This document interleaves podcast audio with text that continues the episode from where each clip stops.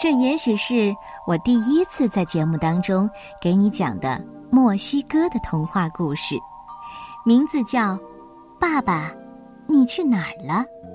作者来自墨西哥的安东尼奥·拉米雷斯和杜米，由古丽翻译，中国少年儿童出版社出版。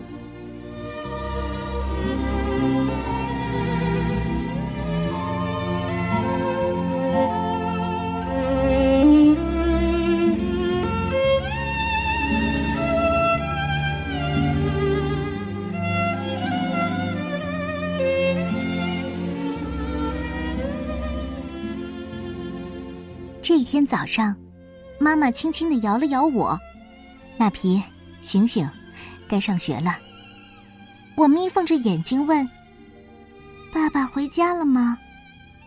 妈妈小声的说：“没有呢，他们还在找。真不知道你爸爸去哪儿了。昨天，爸爸在地里干完活儿就没有回家。我看到他的朋友们在木槿树下说话。”看起来非常的着急，我凑了过去，假装往河里扔石头，这样我就能听到他们的话了。大人们说：“也许是幽灵拖走了。”我担心是毒蛇咬了他。还有一个人小声的说：“我听说有人打了他，后来把他给带走了。”爷爷抽了口烟。烟雾从他的鼻子和嘴里冒了出来，他说：“我们要保护这片土地，我们不屈服。他们就这样对待我们。”爷爷说的对，事情就是这样。最后，大家决定去大山里找我爸爸。大家找了一晚上，也没有找到我爸爸。可是爸爸去哪儿了？我从床上跳起来，洗了把脸，吃了一些豆子、玉米圆饼和辣椒。我把我的东西都塞进了背包，可我不是去上学，我要去河边找我的弟弟尼科尔，让他和我一起去找爸爸。河边有一只爷爷用树枝为我们做的小木筏，我们常常从木筏上跳进水里。游泳、捕鱼、捉虾，我把小木筏推进了河里，大声地说：“尼克尔，快来，我们一起去找爸爸。”一开始，尼克尔还挺高兴，可是不一会儿，他就严肃起来。“呃，那就走吧。”我们捡了一些小木板当做船桨，跳上了木筏，向大山那边划呀划呀。水流太急了。不一会儿，小木筏就开始在漩涡里使劲打转。小木筏转呀转呀，船桨被水冲走了。尼克尔急得哇哇大哭。过了一会儿，尼克尔不哭了。我们突然发现，小木筏不转了，它正在越来越快的驶向大山。云朵映在河里，我们就像在天空中冲浪。我和尼克尔用手摸了摸凉凉的河水，呀，三只小乌龟正驮着小木筏向前滑呢。有一只小乌龟的腿上还绑着一根红丝带。我想起来了，昨天我在河边发现了一只受伤的小乌龟，我从红裙子上扯下一块布，为它包好了伤口。我高兴的对尼克尔说：“这一定是我救过的那只小乌龟。”它在帮我们呢。小乌龟抬头看着我，眨了眨眼。滑呀滑呀，我们终于来到了沙滩上。沙滩上到处是欢鸟，就连树上都是白白的一片。我对小乌龟说：“小乌龟，谢谢你们，就把我们放到这儿吧。”小乌龟们点点头，离开了河岸，溅起了几朵浪花。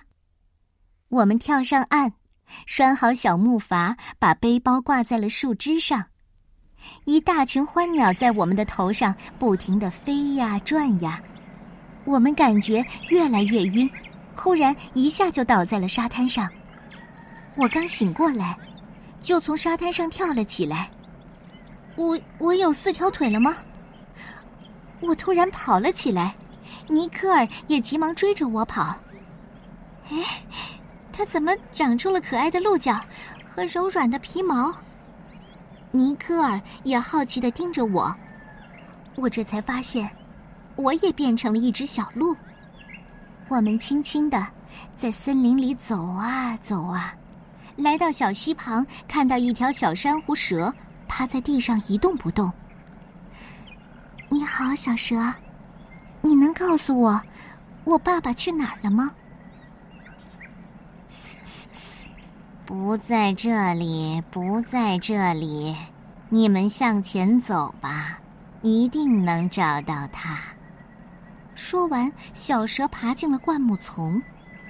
阳光闪呀闪，丛林多美呀！我们一定能找到亲爱的爸爸。我们越过一条条小溪，喝了好多清凉的溪水，真解渴啊！在一个山洞口。我们看到一只蝙蝠正在睡觉，我们叫醒了它。小蝙蝠，你能告诉我我爸爸去哪儿了吗？小蝙蝠用翅膀指了指地面，用很尖的声音说：“他一定在这上面，一定在这上面，我都听到脚步声了。”小蝙蝠的话是什么意思呢？他说在上面，但是却指着地面。我也把头倒过来朝下看，哦，我终于和他看到一样的世界了。谢谢你，小蝙蝠。离开的时候，我们听到一只小老鼠说：“吱吱吱，吱吱吱，向前走，向前走，你们一定能找到爸爸。”我们就这样走啊走啊，不停的向前走，走了很久很久，我们实在太累了，就趴在一堆厚厚的树叶上。就在这休息一会儿，阳光好温暖，真舒服呀！就在这时候，一只奇怪的动物从灌木丛里走出来，它穿着一身漂亮的盔甲，原来是球鱼妈妈，身后还跟着五只球鱼宝宝，好可爱呢！尼克尔问：“球鱼妈妈，你能告诉我我爸爸去哪儿了吗？”可是。他好像没有听到弟弟说的话，我又问：“球鱼妈妈，求求你告诉我，我爸爸在哪儿？”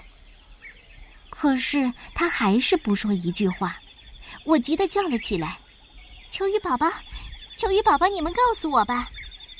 可是他们连头也不抬，跟着球鱼妈妈爬进了小洞。我看着弟弟，弟弟看着我。这时候，从小洞里传来一个声音：“那皮的爸爸回家了。”树林里突然变得很静，只有风吹树叶的声音，沙沙，沙沙。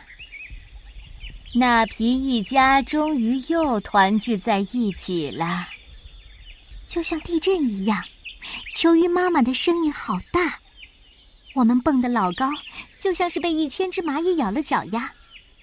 我说：“球鱼妈妈告诉我们，爸爸回家了。”谢谢你，谢谢你，球鱼妈妈。我们高兴的喊呀跳呀，向家里跑去。我们来到了沙滩上，沙子好暖和呢。我们从小鹿变回了人。我拿起背包，和弟弟跳上了木筏。小鱼、小虾、小蛇，还有小乌龟，在我们身边游啊游啊。小动物就像是我们的兄弟姐妹，地球是我们共同的妈妈。我们回到了村庄，拴好木筏，跑回了家。爸爸正在和他的朋友们喝酒庆祝呢。太好了，爸爸回来了。昨天他去了哪儿？已经不再重要。只要我们还能见到亲爱的爸爸。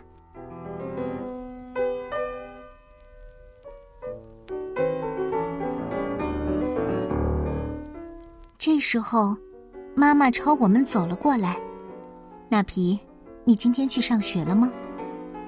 我诚实的说：“没有，妈妈。”虽然我很喜欢做梦，可是我从来不说谎话。